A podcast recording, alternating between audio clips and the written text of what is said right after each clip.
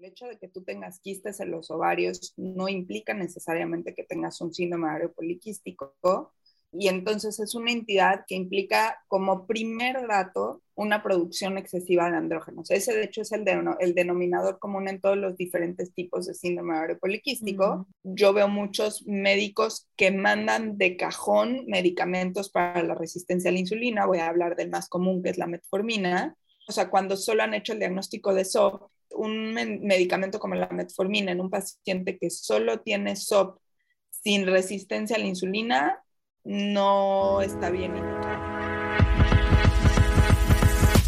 Tu cuerpo habla porque tu historia importa.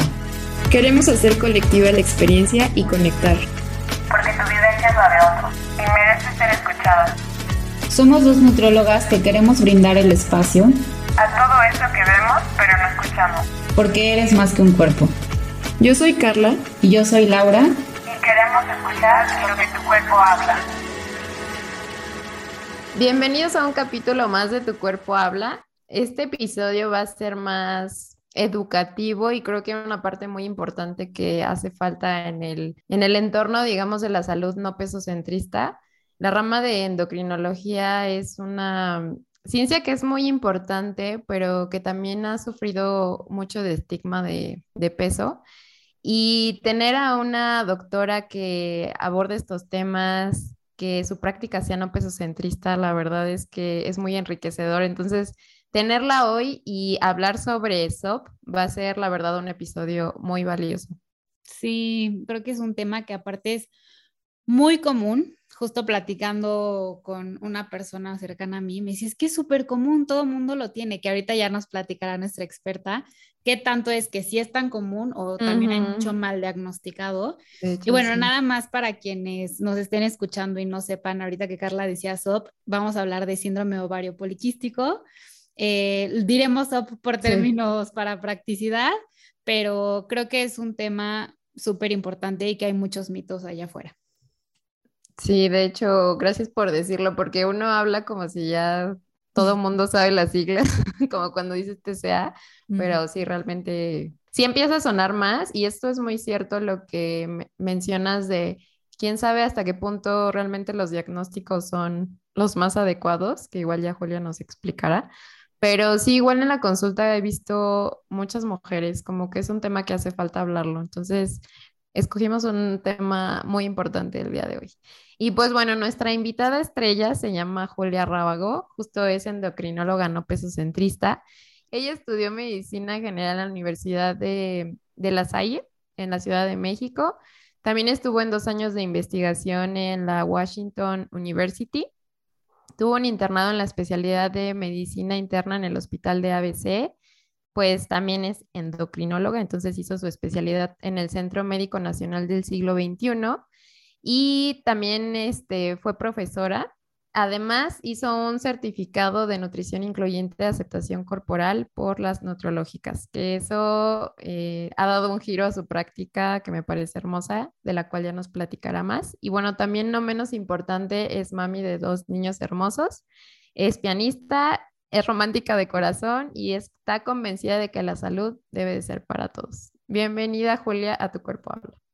Muchísimas gracias a ustedes por, por el espacio. Les agradezco, siempre es un placer, eh, siento yo, poder difundir información no real y, y, centrada en evidencia también, porque creo que hace mucha falta en un mundo en el que estamos rodeados de, bombardeados, por no decir otra palabra, de, de desinformación y de sobreinformación también a veces, y creo que es muy importante como dejar cosas a veces y puntos muy claros para aclarar la mente de quienes nos escuchan. Sí. Oye, Julia, y antes de entrar en el tema, no sé si te gustaría platicarnos un poquito cómo llegaste a tu práctica no pesocentrista y también cómo se ve una consulta no pesocentrista en la rama de la endocrinología.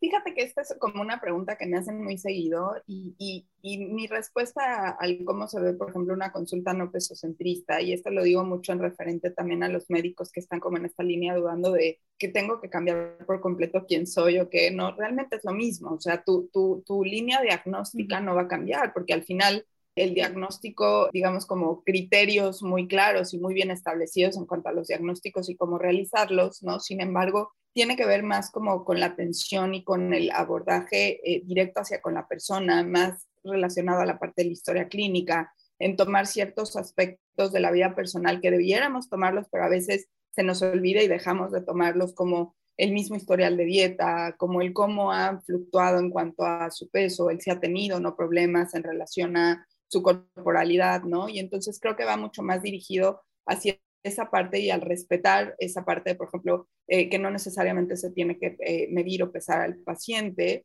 ¿no? Y tener espacios, por supuesto, en el sentido de mobiliario y de vestuario médico muchísimo más incluyentes y no discriminatorios. Creo que esa es la parte que cambia, no tanto en la parte del contenido eh, científico de información o médico, ¿no? Es más desde ese punto de vista. ¿Y cómo llego yo a esta parte? Em, pues eh, fue como una serie de eventos, eh, como esta parte, hay una película que dice como serie de eventos afortunados o desafortunados, yo creo que son totalmente afortunados, porque en mi, en, en mi práctica yo siempre he tenido como mucho de lo que sigo haciendo, ¿no? Pero al final, con la pandemia, viene Gabriela Jiménez, que es una nutrióloga que viene de Puebla, estudió en el Ibero, regresa, ella es originaria de Playa, regresa a Playa resulta que empieza a trabajar en el consultorio en donde estoy trabajando yo.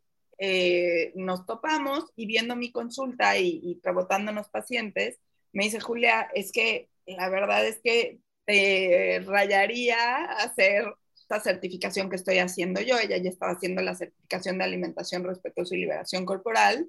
Eh, con Raquel, eh, Gina y Lana, y entonces pues, como que me meto a investigar, veo y digo, ah, pues suena padre. Este, pues como que también en la pandemia como que teníamos un poquito más de tiempo y dije, ah, bueno, pues va. Y pum, vale, ¿no? O sea, órale, ¿no? O sea, me cayó como bola de nieve porque claro, pues te empiezan a caer muchísimos veintes que a mí ya me caían. O sea, yo sí me daba cuenta como había muchas cosas en la consulta que ya me mm. conflictuaban y que cuando empiezo a entender desde dónde me conflictuaban, que era este rollo de el paciente llegando nada más a la consulta porque los endocrinólogos como que se les relaciona mucho con el peso y entonces mucha gente llega directo con el endocrinólogo a, pedir, a pedirles bajar de peso y entonces yo tengo una historia de un TCA, entonces para mí eso era como que me chocaba mucho, ¿sabes? Porque era como todo el tiempo me están pidiendo esto y yo sé de dónde viene, pero no quiero hacerlo, pero tengo que hacerlo, no tengo que hacerlo. Era como, ya sabes, el diablito y el, y el angelito todo el tiempo. Y cuando empiezo a, a, o sea, como a tirar el velo y a darme cuenta de esto, pues claro, me caen todos los 20 y digo, listo, por ahí no va, ¿no? Me queda claro que este es el camino que quiero seguir, me queda claro que esto es lo que, pues sí, lo, lo que ahora, con, con, lo que me identifico y más por mi historial propio, por, ¿no? Cómo llevaba mi consulta y cómo la sentía y por cómo veía también la respuesta de los pacientes, ¿no? Entonces, la verdad es que... Eh, no me gusta decir que fue una transición fácil porque creo que ninguna transición es fácil, eh, nunca, ¿no? Y creo que no lo fue, o sea, creo que tuve muchos apoyos y tuve una red de apoyo muy fuerte y por eso no lo sentí tan fuerte, ¿no? En el sentido de gente que ya había avanzado en este camino y entonces me contuvo mucho siempre. Eh, y bueno, por ahí tuve que tomar esta terapia, ¿no? O sea, creo que, o sea, sí he tenido un camino eh, de, de construcción que ha requerido evidentemente su trabajo, pero creo que estoy tan convencida de ello que, ¿no? Como, como que este, me, me hace todo sentido. Entonces, bueno, aquí seguimos y aquí seguiremos, ¿no? Sí, es como lo que te incomoda y te mueve de tu lugar seguro, tal vez entre comillas, pero que sabes que, que te conecta como con, como qué es lo que quieres, no sé. O sea, yo siempre les digo a mí, yo, yo, soy, yo soy una persona muy, em, a veces muy rígida en algunas cosas, ¿no? Y entonces justo por mi rigidez siempre es como que tenía que encontrar el, ok, te creo, pero necesito encontrar la evidencia científica de esto, ¿no? Y entonces siempre les digo que yo soy muy, muy Gina Salame, digo yo, porque Gina es así como yo, en el sentido de que tenemos que encontrar el artículo que dice y analizar que el artículo sí sea. Y entonces una vez que encontré, y entonces me empecé a dar cuenta que por supuesto que existía evidencia y que ya se empieza a estudiar este tipo de cosas, dije, wow, ¿no? O sea, sí, mm. claro, ¿no? Tiene sentido. Y ya desde el punto de vista endocrinológico molecular, tiene todo el sentido. Y entonces, pues ya, me compraron, me convencieron y, total y absolutamente convencida. Ay, qué bueno. Qué bueno que te convencieron y que llegó esta nutrióloga a tu, consulta. Qué bueno. Y que igual ibas a llegar porque ya traías como que una incomodidad, ¿no? Sí. Sí, de alguna otra forma creo que llega. Exacto. Oye, Julia, ¿y te parece que vamos entrando en el tema? Eh, podríamos empezar explicando. A mí me encanta la verdad cómo explicas. lo explicas con una facilidad, pero que nos expliques lo más sencillo que puedas, qué es el síndrome de ovario poliquístico. Súper, pues empezamos. Entonces, mira, el, síndrome de ovario poliquístico es, es, una entidad que, ¿no? Como le dice su nombre, eh, genera, ¿no? O sea, como que hay mucha confusión porque siento que el mismo nombre tiene un sesgo, que es el que a fuerza tiene que haber como quistes en los ovarios, ¿no? Y la verdad es que es una entidad muchísimo más compleja que eso. El hecho de que tú tengas quistes en los ovarios no implica necesariamente que tengas un síndrome de ovario poliquístico y entonces es una entidad que implica como primer dato, ¿no? Una producción excesiva de andrógenos. Ese de hecho es el, el denominador común en todos los diferentes tipos de síndrome ovario poliquístico, porque hay muchos tipos distintos o fenotipos. En medicina se le llaman fenotipos, que son como las formas de presentación clínica, ¿no? O sea, los síntomas y signos que yo tengo pueden ser diferentes en cada persona y dependiendo de esos es el tipo de síndrome de ovario poliquístico que tengo. Eh, entonces, hay ahí una, una, discusión como eterna. Siempre hay discusión entre las especialidades de medicina, pero hay una discusión eterna entre gines y endocrinos, ¿no? Entonces, los gines es como que ven más directamente toda la, la parte de funcionamiento ovárico y de la parte eh, como anatómica y mecánica. Y el endocrino eh, tiende a ver más como toda la parte neurohormonal y la parte de comunicación de vías, ¿no? Y entonces, el endocrino, muchos endocrinos dicen, es que el síndrome ovario poliquístico es una enfermedad de eh, hipófisis o de hipotálamo hipófisis, porque realmente se ha, eh, se ha encontrado que parte de lo que hay es que hay una secreción inadecuada de una hormona que es como la precursora de las hormonas sexuales que se llama GNRH o gonadotropin release hormone, es como el nombre en inglés de la, de la hormona. Entonces, es la que hace que las gonadotropinas, que son las hormonas sexuales centrales, se prendan y dependiendo del momento del ciclo en el que estés, una se secrete más y la otra menos, y en la ovulación otra más y otra menos, ¿no?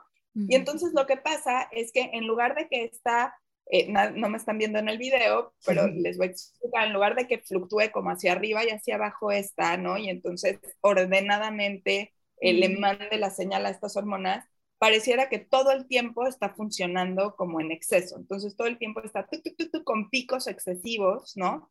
A nivel central. Y entonces eso hace que haya un desajuste en la secreción de dos hormonas que se llaman hormona luteinizante y hormona folículo estimulante, cuando deberían llevar un, orden, un orden. La hormona folículo estimulante, como lo dice su nombre, es la que se debe secretar como en la primera parte del ciclo porque madura los folículos ováricos que, ¿no? O el folículo ovárico que se va a ovular en la mitad de nuestro ciclo y que a la larga será el que se fecunda, ¿no? Y la hormona luteinizante normalmente solo tiene un pico entre el día 12 o 16 del ciclo, ¿no? O sea, en la parte media del ciclo, dependiendo de lo que dure el ciclo de cada quien. Y es la que permite que este folículo ya maduro, pum, salga, ¿no? Y lleve todo el trayecto que necesita y, se, y se, fecunde, ¿no? Y, entre, y, digamos como que concluya nuestro ciclo. Entonces, cuando no tenemos este orden desde la parte central, ¿no? Estas dos hormonas se secretan al mismo tiempo. Y entonces la mm. hormona folículo estimulante hace que muchos folículos maduren al mismo tiempo, muchos quistes o muchos, ¿no? Como óvulos no maduros eh, empiezan a, desarrollarse en el ovario. Entonces cuando hacemos un ultrasonido eso es lo que vemos, ¿no? Y como no hay un pico único de hormona luteinizante, no hay ovulación. Y entonces solo, mm. digamos, como por ponerlo de alguna forma, como que se acumulan esos ovulitos inmaduros ahí, pero ninguno madura lo suficiente, ni la LH se secreta en un orden como para que este maduro se, se secrete. Entonces, clínicamente, en lo que se traduce esto es en, en que tendemos a tener ciclos eh, de amenorrea, es decir, ciclos en los que no menstruamos, ¿no? Por uno, dos meses o tres meses no menstruamos, o podemos tener ciclos irregulares, es decir, menstruo en un ciclo, de repente sí menstrué a los 30 días, pero en otro me tardé 55 días en, que mi siguiente ciclo se, se presentara, ¿no? Entonces, eh, esto es muy común, ¿no? Para hacer el diagnóstico de SOP, ¿no? Me voy a adelantar un poquito, pero justo estos puntos son importantes porque uno de los temas es esto. Yo estoy hablando de que el origen es central, ¿no? Y entonces ustedes me preguntarían, bueno, ¿y entonces ahí qué tienen que ver los andrógenos, ¿no? Bueno, hay una línea muy delgada en la que se intercruzan y esto va a responder la pregunta que hacían al principio de realmente hay mucho de SOP o está siendo mal diagnosticado. Hay una línea muy delgada entre los síntomas y la bioquímica, es decir, los laboratorios que presentan los pacientes que tienen resistencia a la insulina y mm. los pacientes que tienen síndrome de ovario poliquístico, porque ambos pueden producir también un exceso de andrógenos, ajá, mm. y pueden también tener ciclos irregulares y pueden tener también datos clínicos de hormona masculina elevada como acné, vello, pero sí hay una diferencia clínica. Normalmente los pacientes con SOP tienen un poco más de clínica, es decir, no un poco más de acné, un poco más de vello o no, porque algunos no la tienen, pero normalmente sí, y varía en el tipo de andrógeno que se mide.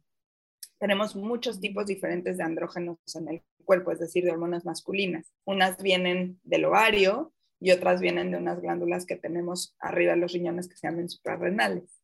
Entonces, varía, ¿no? Y de ahí viene la importancia de hacer un diagnóstico como muy detallado antes de decidir si el diagnóstico es ese o no y cuál es el tratamiento que tenemos que dar. Bueno, me regreso un poquito. Una vez que se estimulan estos quistecitos, empieza a haber a veces una producción directa excedida de andrógenos eh, o de hormona masculina ovárica. La más común es la testosterona libre. Y este exceso de testosterona libre o esta producción excesiva de testosterona libre a veces sobrepasa nuestros niveles de estrógeno y progesterona, que son nuestras hormonas femeninas por excelencia.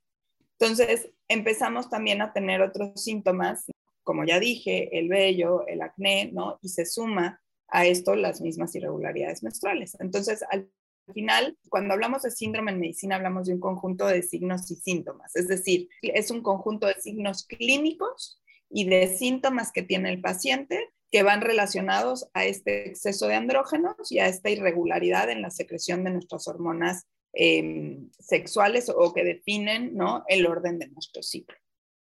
Okay. Y, y, ahí entonces, diríamos que cuáles son los análisis necesarios para que se pueda hacer un adecuado diagnóstico.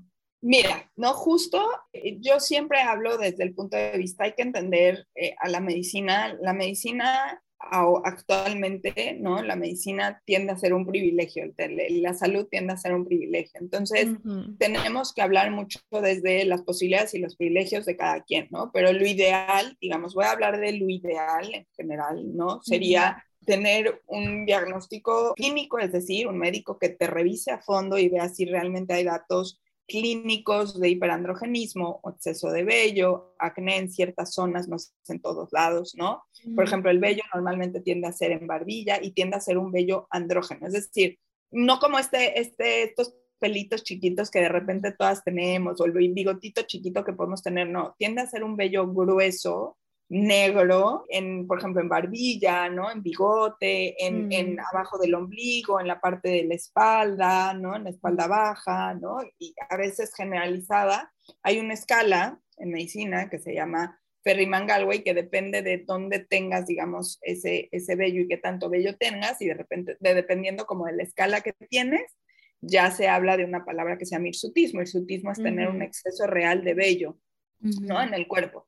Entonces, bueno, normalmente son estos datos clínicos y ya en la parte, digamos, imagenológica, efectivamente el ultrasonido es una herramienta muy útil pero es importante que quien hace el ultrasonido se le pida que mida la cantidad de folículos. Típicamente en el síndrome de ovario poliquístico o en el SOP tienden a ser mucho, como les dije, como muchos folículos muy chiquititos. Cuando hablamos de folículo hablamos de estos como óvulos inmaduros. Eh, tienden a ser muchos y chiquitos, es decir, tienden a ser más de 10, 12 y todos miden menos de 10 mililitros, ¿no? O sea, y, son chiquitos en tamaño, tienden a ser, en, tamaño son menos de 10 milímetros, ¿no? Mm. O sea, son chiquititos. Entonces, si encuentras tres grandes, probablemente no son síndrome poliquístico, pero si mm. encuentras 20 chiquitos y además la paciente tiene vello y acné, puede ser un síndrome poliquístico. Y por último, lo ideal es agregar también laboratorios, ¿no? Y los laboratorios, lo ideal sería hacer todo el set de andrógenos y les voy a explicar por qué. Hay algunas patologías, en, en particular una de glándulas suprarrenales, que son, repito, estas glándulas que están arriba de los riñones, que se llama hiperplasia suprarrenal congénita de inicio tardío, que nadie se la tiene que aprender, parece trabalengua, ¿no? Pero bueno, así se llama. Y la hiperplasia suprarrenal congénita de inicio tardío, que cada que la dio pensó que estoy diciendo parangaricutirimícuaro, imagínate. Suena similar. No, mis hijos me retan, ¿no? A decirla y yo les digo, a ver, díganla más rápido. Entonces, esta, o sea, el, esta, esta patología da síntomas muy similares al síndrome poliquístico, mm, mm. ¿no? Sin embargo, los andrógenos que encontramos elevados, es decir, las hormonas masculinas que se elevan son muy diferentes. Entonces, mm. por ejemplo, en el síndrome poliquístico, las hormonas que más comúnmente vamos a encontrar elevadas son la testosterona libre, otra que se llama la androstenediona y otra que se llama DEA o dehidroepiandrostenediona sulfatada, la fracción sulfatada. Estas son andrógenos que vienen de ovario. Pero si nosotros encontramos, por ejemplo, un nivel todavía más alto de androstenediona o encontramos una en particular que se llama 17-hidroxiprogesterona muy elevada, lo más probable es que esos andrógenos o esas hormonas masculinas estén viniendo de la glándula suprarrenal y mm. estén dando un cuadro clínico muy similar al síndrome poliquístico. Porque está muy subdiagnosticado esta última eh, eh, patología? Porque muchos pacientes, sin estudiarles estos andrógenos, se les dan anticonceptivos y al momento de darles anticonceptivos, todos los andrógenos se inhiben por igual, desde los suprarrenales hasta los ováricos y entonces voy a ver una mejoría en el cuadro y entonces si yo me fui con mi diagnóstico de que es un síndrome poliquístico y el paciente mejora con el anticonceptivo, en particular con el anticonceptivo, pues me voy a quedar con ese diagnóstico, ¿no? Pero yo tengo muchos pacientes que vienen y me dicen, doctora, pero es que como que nunca me hicieron bien el estudio de andrógenos y en el momento en que se los hacemos, resulta que no era un síndrome poliquístico, era una hiperplasia suprarrenal congénita de inicio tardío y sí es importante hacer la diferenciación, les voy a decir en particular por qué. Porque si una mujer nunca se quiere embarazar, lo cual es súper válido, pues igual y no hay tanta diferencia porque puede tomar el anticonceptivo, ¿no? Por el resto de su vida si quiere o no. Y no va a haber diferencia. Sí va a haber una mejoría del cuadro y no va a haber diferencia. Pero si resulta que es una paciente que sí en algún momento busca embarazarse, en el momento en que deja tomar el anticonceptivo, el andrógeno suprarrenal otra vez se eleva y pues no le quiero dar anticonceptivo porque se quiere embarazar, ¿verdad? Entonces, si yo no le doy el tratamiento específico que hay para la hiperplasia suprarrenal congénita, que no es un anticonceptivo, es un esteroide que se llama dexametasona, es mm. más probable que a esta paciente le cueste mucho más trabajo embarazarse. Y luego no entienden por qué y le echan la culpa al síndrome poliquístico, pero no es el síndrome poliquístico, es otra cosa, ¿no? Y entonces ahí es donde entra la importancia de detallar mucho eh, hacer el detalle fino, digamos, en el diagnóstico, cuando se puede y cuando es posible. A veces no se puede y no es posible por los recursos y por los privilegios de los pacientes o porque en, un ambiente público, eh, a diferencia de un privado, no se hacen a veces todos estos estudios, etcétera, etcétera. No, no hay ni siquiera el especialista para hacerlos, etcétera, ¿no? Entonces, por eso es importante también detallar esa parte. Pero sí es importante hacer estudios de laboratorio, estudios de imagen, ¿no? Concluyendo un poquito en la parte diagnóstica y siempre, siempre, siempre la clínica, ¿no? Ojo, les decía, la clínica puede haber este acné, puede haber este vello y puede no. Hay pacientes, el tipo más común de síndrome poliquístico, que es el fenotipo tipo C, tiene estos síntomas normalmente, pero hay otros fenotipos, el A o el B, ¿no? Que no necesariamente lo tienen, ¿no? O a veces tienen ciclos muy regulares a pesar de tener quistes en los ovarios y Mm. entonces ahí ya se complica un poquito más el diagnóstico. Oye, Julia, y estos estudios que al final son muy complejos y que como tú dices no está al alcance de todos, eh, hablando de que estamos en México, ¿en un rango de qué precio se encuentran? Híjole, son caros. Aquí en Playa, por ejemplo, los laboratorios en general son muy caros. Yo creo que en el centro son un poco más baratos, pero aquí yo creo que un panel completo de andrógenos sí te puede llegar a costar los 3 mil, 4 mil pesos. Mm, sí, que es sí. mucho, ¿no? O sea, es el salario, hay gente que, que vive con eso, ¿no? Entonces, es a veces imposible, ¿no? Y entonces, ahí los diagnósticos, pues nos tenemos que basar en lo que tenemos, ¿no? O sea, a veces haces un diagnóstico en base a lo que tienes y a- en, en base a tu suposición clínica Ujú, y se vale, sí se vale también. claro. Qué importante. Y Julia, ¿qué podría pasar cuando se pudiera llegar a confundir con resistencia a la insulina? O sea, el tratamiento podría afectar al paciente. Justo ahí, fíjate que era lo que les decía, hay también una línea muy delgada, porque muchos pacientes con resistencia a la insulina pueden tener un exceso también de andrógenos y realmente lo que tienen, y inclusive quistes en los ovarios, pero por eso les digo que son, a veces son menos quistes, ¿no? No son tan chiquitos, ¿no? Eh, y tienen más bien datos clínicos de resistencia a la insulina y no tanto de SOP. Y cuando tú les mides una insulina, que por ejemplo una insulina es mucho más barata de medir que todos los andrógenos, ¿no? eh, una glucosa y una insulina sin hacerles cuantoses o estos estudios más complejos, con que le midas una glucosa y una insulina puedes darte una idea del diagnóstico, eh, te puedes dar cuenta, o sea, si la insulina está francamente elevada, pues lo más probable es que tenga que ver más con eso. Ahora, ¿puede haber resistencia a la insulina y SOP juntos? Sí, por supuesto que puede haber, ¿no? De hecho, yo veo muchos médicos que mandan de cajón medicamentos para la resistencia a la insulina. Voy a hablar del más común, que es la metformina. O sea, cuando solo han hecho el diagnóstico de SOP, un men- medicamento como la metformina en un paciente que solo tiene SOP sin resistencia a la insulina, no está bien indicado. No te sirve de mucho. Si sí hay resistencia a la insulina agregada, sí, por supuesto que te sirve. Creo que hay mucho esta, que se deja este medicamento como preventivo, o bueno, y en muchos casos también se deja para bajar de peso, ¿no? O sea, como que a veces no hay una razón, digamos, suficientemente sustentada para dejarlo y se dejan como dulces, no sé, es algo que veo muy común. Fíjate que sí, Carla, o sea, a mí me llegan muchos pacientes que justo les mandaron metformina y yo les pregunto, oye, pero al menos te hicieron una insulina o te Ujú. midieron tu glucosa. No, no me hicieron laboratorios, pero el doctor me dijo que como tenía los quistes en los ovarios, eso me iba a funcionar. Pues no necesariamente, ¿no? O sea, si tenía una Ujú. resistencia a la insulina y resulta que sí, pues igual y sí, pero si no, no, y entonces ya le estás dejando un medicamento que igual y ni siquiera está indicado, como bien dices tú, ¿no? Como bien dices, ¿no? Si el paciente además tenía un cuerpo más grande, Igual y puede ser que el médico se la dejó nada más por, por sesgo y porque discriminó al paciente en el sentido del tamaño de su cuerpo y se lo dejó por eso, porque la metformina ni siquiera te baja de peso. O sea, lo que baja de peso la metformina es, o sea, eso es más mito que realidad. ¿me explico? O sea, Qué importante esto que mencionas. Es más mito que, que realidad. Y mucha gente no la tolera bien, o sea, hay muchos No. problemas gastrointestinales. además Ujú. ya hay mucha intolerancia gastrointestinal, ¿no? Más de la que creemos. Sí, sí, sí, Sí. tiende a haber mucho. Entonces ahí es cuando digo, pues si te va a afectar tu calidad de vida en cuanto a tu digestión así, o sea, ni para qué te la dan si no tienes a- una buena razón.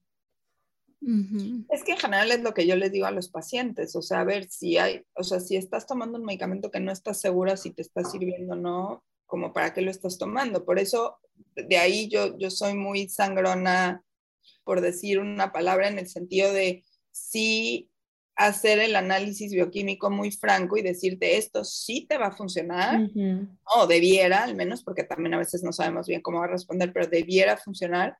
Y esto no tiene ningún caso que lo tomes, ¿no? O sea, y hay gente que lleva 10 años tomándola y nunca tuvo un diagnóstico, ¿no? Y de repente Sí. cuando le dices, suspéndela, hasta nervioso se pone o nerviosa porque lleva tanto tiempo tomándola y le dijeron que si no, algo iba a pasar con su salud, que, que no, no la quiere dejar, ¿no? Entonces, todo un tema. Sí, aparte pienso que si se, se ha vendido tanto como la pastilla que te baja de peso, siento que también para ellos puede ser como, entonces si me la dejo de tomar, voy a subir, de peso, ¿no? y, y, no funciona así.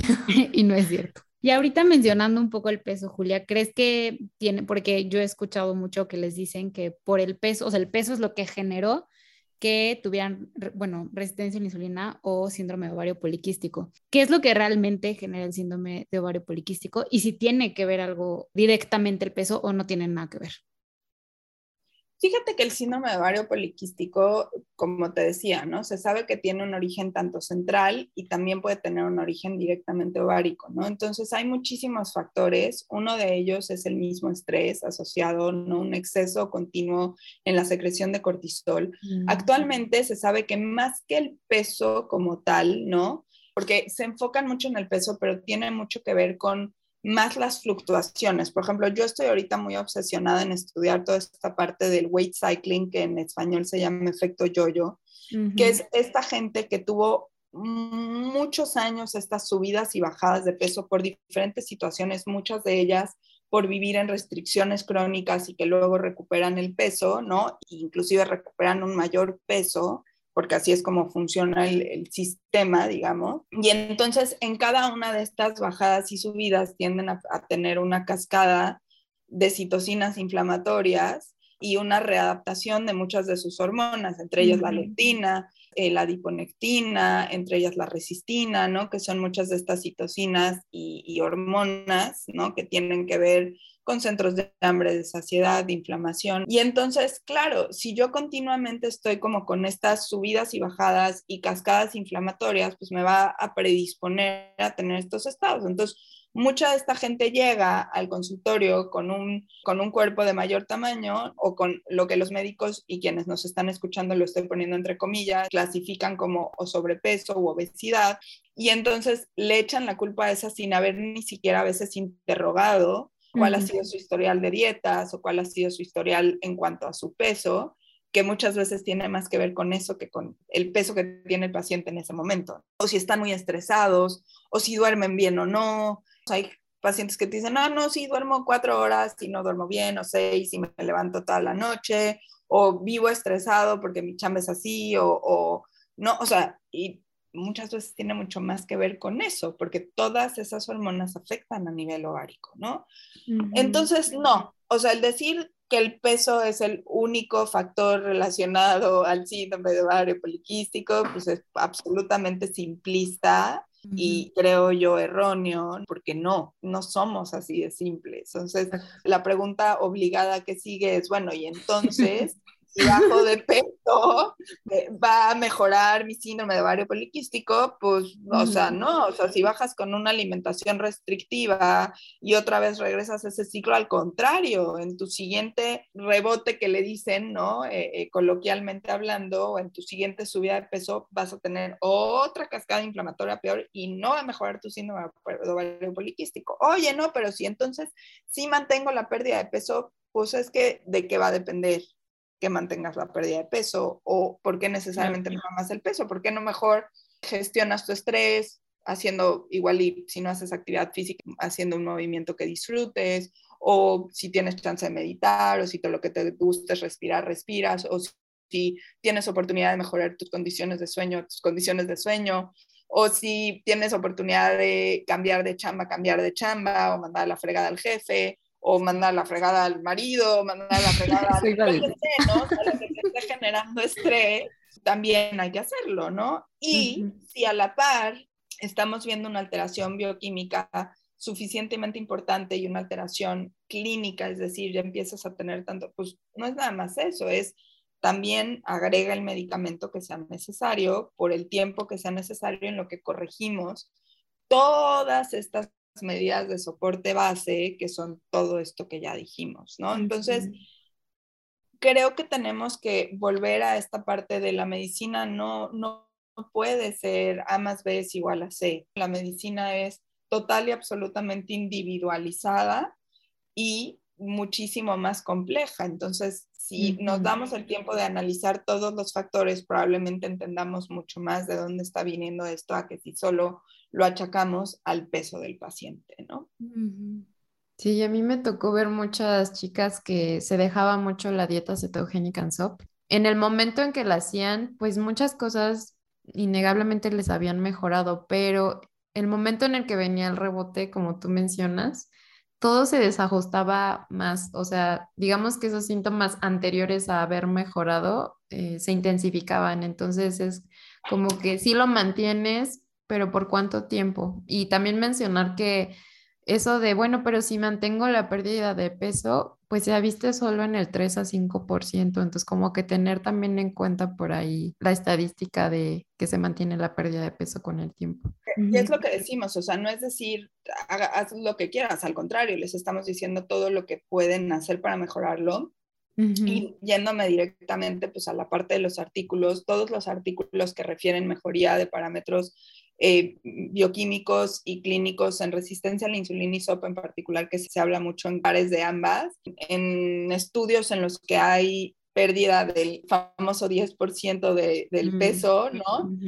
Ah, por supuesto que hay una mejoría en los parámetros, como bien dices, cuando está esta pérdida de peso o esta restricción, porque estamos influyendo directamente inclusive en ciertos receptores y en ciertas eh, hormonas, pero la cuestión es, o sea, la pregunta, ¿no? Obligada es, bueno, sí, pero estas estrategias, la dieta cetogénica o cualquier alimentación restrictiva, eh, y en la que quitamos eh, macros, ¿no? O sea, macronutrientes específicos, ¿cuánto tiempo la voy a poder sostener? El que te diga 10 años, pues yo diría está mintiendo porque o sea, a menos que esté con un TCA claro, que es un trastorno de la conducta de alimentación, probablemente no sea así, ¿no? Y la, y la estadística dice todo lo contrario. Entonces, como dices tú, o sea, sostengámonos también en lo que existe, en lo que hay y lo que hay estudiado, ¿no? Entonces, más bien es decirles a los pacientes, ¿no? Si tú generas todos estos cambios, ¿puedes o no bajar de peso? No lo sé,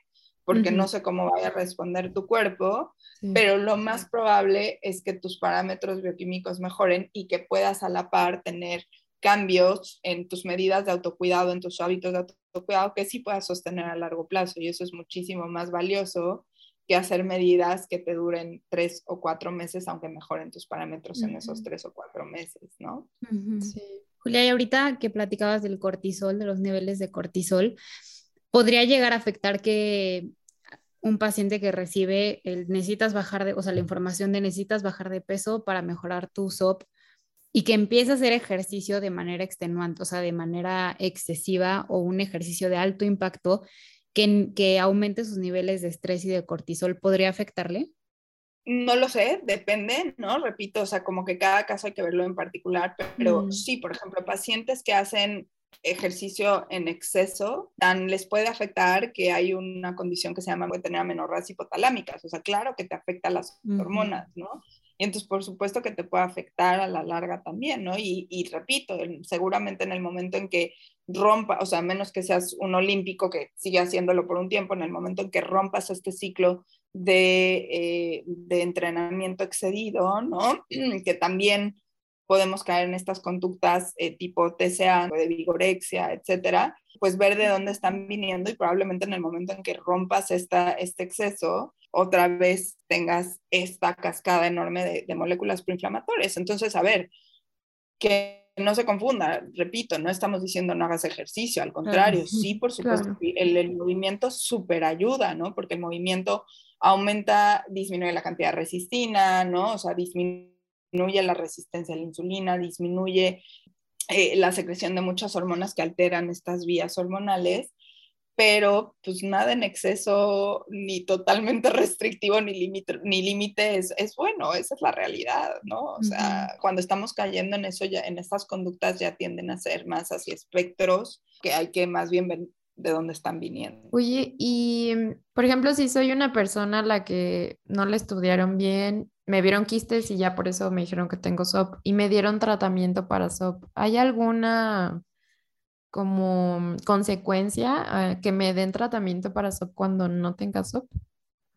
No, lo más probable es que mejor eso es un anticonceptivo digo, hay gente que es muy sensible a los anticonceptivos y les dan los anticonceptivos y no se sienten bien, tienen muchas fluctuaciones emocionales, hay otras que inclusive empeoran el acné cuando no es como muy dirigido, entonces a veces les dan anticonceptivos que ni siquiera tienen antiandrogénicos. Lo ideal, lo ideal en, en síndrome ovario poliquístico es dar una combinación que tiene una, un antiandrogénico, es decir, una hormona que inhibe las hormonas masculinas, ¿no? Si no, a veces no es tan útil.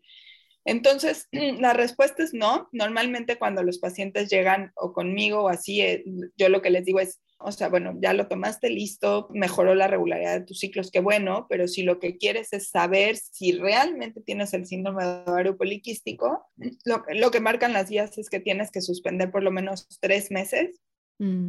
los anticonceptivos o cualquier medicamento que esté tomando, no por mí, o sea, no, no en resistencia a la insulina, sino para el estudio de los andrógenos en particular, lo tienes que suspender por lo menos tres meses antes de poder hacer el análisis bioquímico. Mm. Pero así como tal que afecte, pues bueno, los anticonceptivos también tienen efectos secundarios.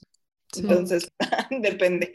Y pienso que a lo mejor no en términos a, lo mejor fisiológicos, pero creo que emocionalmente y eso sí te puede pegar, como que te digan que tienes algo, bueno, como eh, tenido mujeres cercanas a las que les han dado el diagnóstico, pues emocionalmente sí afectan, ¿no? Entonces, creo que también sí, claro, es importante. creo que algo que, que, yo he aprendido y parte de lo que me preguntaban de cómo he hecho como mi deconstrucción y mi, y mi emigrar a esto, es entender muy bien que el, el, el, el uso del lenguaje y el léxico es súper importante, ¿no? O sea, yo, por ejemplo, eh, no concuerdo en hablar de una prediabetes, ¿no? Cuando se habla de resistencia a la insulina o hiperinsulinismo, ¿no? O decirle esto a los pacientes con SOP, porque no todos los pacientes ni con SOP ni con resistencia a la insulina van a migrar necesariamente a ser diabéticos, ¿no? O sea, una cosa es tener un riesgo aumentado, como quienes tienen la piel blanca y tienen un riesgo aumentado de cáncer de piel,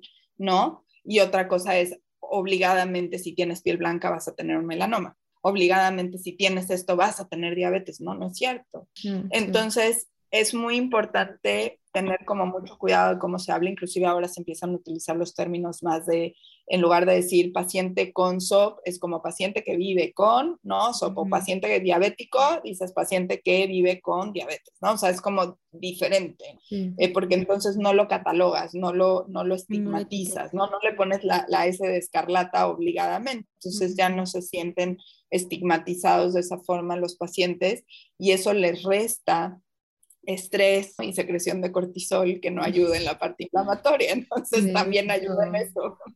Ay, sí, Julián, sabes qué importante que otros médicos de verdad empiecen como a tomar esto de, léxico, que pareciera algo muy como, no sé, no tan importante, pero no, o sea, la verdad es que sí he visto mucha gente que es que tengo resistencia a la insulina, ya me dijeron que voy a terminar con diabetes y se, ves tanto estrés que dices, es que la consulta terminó generándote más angustia, ¿no? Y, y, al final no ayuda a tu misma resistencia a la insulina.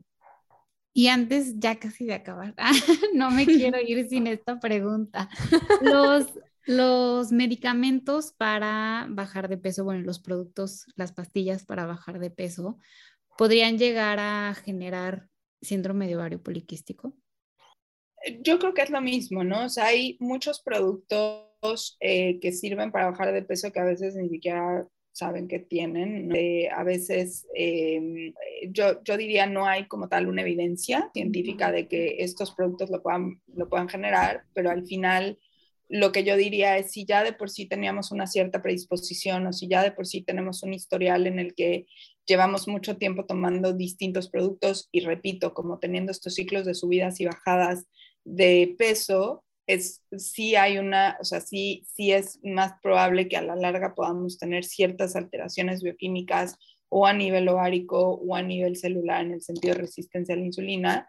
Y entonces yo más bien le diría a estos pacientes, si no están seguros de si lo que han tomado, lo que vinieron tomando muchos años ha generado efectos y empiezan a tener ciertos síntomas o no los tienen pero quieren saber, pues igual vale la pena si tienen la posibilidad de hacerse una revisión y un chequeo y hacer como un, un, abordaje completo para ver como en dónde estamos parados. O sea, es, es difícil como es lo mismo, ¿no? O sea, eh, decir sí o no sería como caer en una medicina muy simplista, ¿no? O sea, tiene que ver como con muchas otras cosas, pero yo sí creo que ningún medicamento eh, para bajar de peso es bueno y lo digo así y lo digo habiendo recetado en algún momento de mi vida medicamentos para bajar de peso y entendiendo lo que hice ahora, ¿no? O sea, sin, sin ganas de dañar a nadie, pero por qué lo hice y lo que hice, ahorita entendiendo mucho más como toda esta parte de fisiopatología eh, y el cómo funciona nuestro cuerpo, entiendo por qué realmente ninguna pastilla para bajar de peso actualmente hace sentido desde mi perspectiva. Sí, eso sería un buen episodio a tratar sobre específicamente los, las pastillas para bajar de peso. Hay uno que hice con Fer Flores de Food Freedom. Ah, sí, es verdad. Justo hablamos de eso, de todo de pastillas para bajar de peso, porque pues sí es un tema. Sí. Justo hace poco escuché a un médico en la, justo en el congreso que nos platicabas, de que hubo una presentación de un medicamento para bajar de peso en niños. Ya no pregunté más, me ganó el enojo, no quise preguntar más, pero ya después preguntaré con curiosidad. Ay, qué fuerte. Sí, qué fuerte. Pues les dejamos en las historias cuando salga el episodio el capítulo que hiciste también con Fer por si quieren saber más sobre pastillas para bajar de peso y se los dejamos en destacados por si se perdieron la historia, que tengan ahí acceso a escuchar este episodio. Oye, Julia, y ya mencionaste como algunos hábitos que se podrían hacer para tratar el SOP más allá de prescribir pérdida de peso. No sé si hay algo más que quisieras agregar a gestión estrés, hacer el ejercicio, este, dormir mejor y si también hay algunos suplementos que sueles recomendar. Fíjate que me voy a ir a la primera parte que dijeron, ¿no? Está habiendo mucho diagnóstico de síndrome, de síndrome poliquístico y resistencia a la insulina. ¿Realmente estamos haciendo los diagnósticos de forma correcta? ¿Realmente hay tanto o no estamos haciendo los diagnósticos de forma correcta? Yo creo que sí hay cada vez más. Yo sí creo que hay cada vez más. Y creo que mucho de lo que estamos viendo ahorita está relacionado inclusive a la misma pandemia que pasamos. O sea, el, en general la humanidad en serio es un antes y después de la pandemia. O sea, lo que vivimos no es algo, no, no, fue cualquier cosa, ¿no? Fue un, fueron niveles de estrés muy altos en general para la población general o porque perdían algún familiar cercano o porque recibían información por todos lados y nadie sabía realmente qué hacer o porque, o sea, literal fue como apocalipsis zombie, o sea, así no es como cualquier cosa, así me explico, fue muy fuerte en muchos sentidos. Entonces yo sí creo que toda ese cúmulo de estrés que por sí ya mucha gente ya traía previo y agrégale todo esto, gente que se quedó sin chamba, gente que se quedó, o sea, muy fuerte. Sí creo que estamos viendo más y creo que tiene que ver mucho más con factores emocionales, sociales, mm. ambientales que directamente con los pesos, ¿no? Que por supuesto que el peso y el que mucha gente haya subido de peso, pues también tiene que ver con todo esto que dijimos anteriormente, no es porque quiso.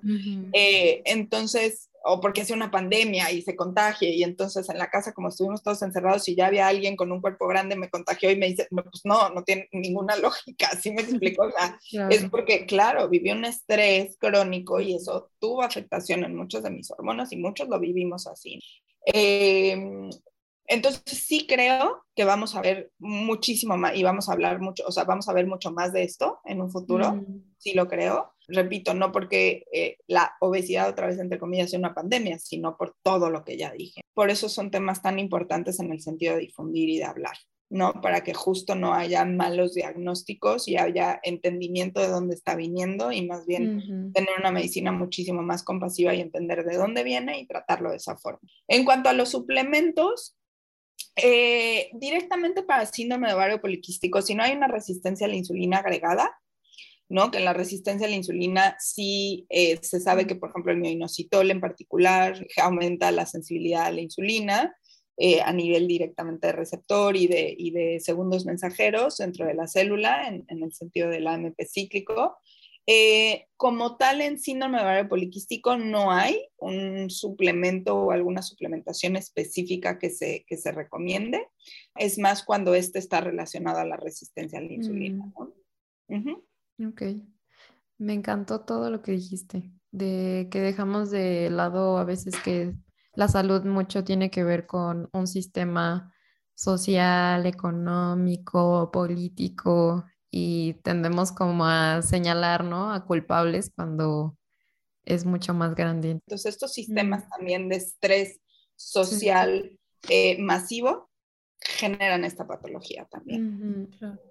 Gracias por mencionarlo. Ya vamos ahora sí para el cierre del episodio y no sé si quieras mencionar algo más que falte sobre SOP antes de hacerte nuestra pregunta final que le hacemos a todos los invitados. Pues no, o sea, creo que, creo que hablamos todo como la parte importante en cuanto a diagnóstico y tratamiento y manejo y origen y fisiopatología. Creo que esto, mi mensaje final en ese sentido sería nada más, si tienen la duda o si no están conformes con algún diagnóstico, yo siempre les digo que vale la pena buscar una segunda opinión. Si al final concuerdan esas dos opiniones, puede ser que sí sea más posible que tengamos que hacer un diagnóstico. Si, si son muy opuestas, pues hasta una tercera, ¿no? O sea, yo siempre digo, cuando tú sales de un consultorio, tienes que haberte sentido que se te informó, ¿no? El motivo de, tu, de tu patología y te tienes que sentir conforme con eso que se te informó. Si no lo estás sintiendo así, entonces siempre busca una otra opinión, ¿no? Sí, gracias. Muchas gracias, Julia. Y ya para concluir, te queremos hacer la pregunta que siempre hacemos. Si tu cuerpo te hablara hoy, ¿qué te diría? Híjole, quiérete, acéptate, ¿no? Entiende que, voy a cambiar y que es normal y este y pues camina con él, ¿no? O sea, como entiende desde dónde viene ese cambio y a mí me gusta mucho una palabra gringa que es como embrace it, como, mm. ¿no? O sea, haz lo tuyo, ¿no? Haz lo tuyo y, internalízalo y, y, desde el amor, ¿no? Desde el amor, desde el cariño y desde la compasión. Creo que mi palabra más grande en esta transición ha sido la compasión. Mm, sí, coincido. Hasta se me puso la piel chinita. es que es imposible que esta transición no te toque el, al ámbito personal. Es imposible. Creo que termina tocando también tu relación con el cuerpo y la comida. Es muy sanador. Sí. Mm. Muchísimas gracias, Julia. Si quieres compartirnos tus redes sociales para quien quiera saber más de ti y aprender más de ti. La verdad es que Julia comparte contenido muy, muy valioso, se les recomiendo seguirla. Y también si alguien quisiera saber si das eh, consulta en línea, que no están en playa, ajá. En playa. Pues mis redes, eh, solo estoy en Instagram porque no me da la vida para más, este, para hacer más redes, pero estoy como arroba endocrino playa, ¿no? Por endocrinólogo y playa, así me quedé y no, me han sugerido cambiar el nombre y no lo he cambiado, entonces así sigo. Eh, y, y sí, sí doy consulta a distancia, no le llamo consulta, le llamo asesorías porque bueno, no es lo mm. mismo que una consulta a veces, ¿no? Revisar, tocar eso, hay cosas que puedo ver, hay cosas que no puedo ver, pero muchas veces, por ejemplo, estas segundas opiniones y la revisión de la laboratorios bioquímicos y toda la parte de historia clínica y eso se puede hacer. Entonces, sí, eh, igual me pueden contactar por las mismas redes y por ahí les doy toda la información de dónde, de dónde sacar las citas. Súper. Muchísimas gracias, Julia. Ha sido un episodio súper valioso. También tu cierre. Me encantó lo que le dirás a tu cuerpo. Muchas gracias. Un gusto, chicas. Muchas gracias a ustedes y, bueno, pues muy agradecida de que hagan estos espacios y de poder seguir eh, contribuyendo. Muchas gracias a ti, Julio. Nos vemos en el siguiente episodio. Chao.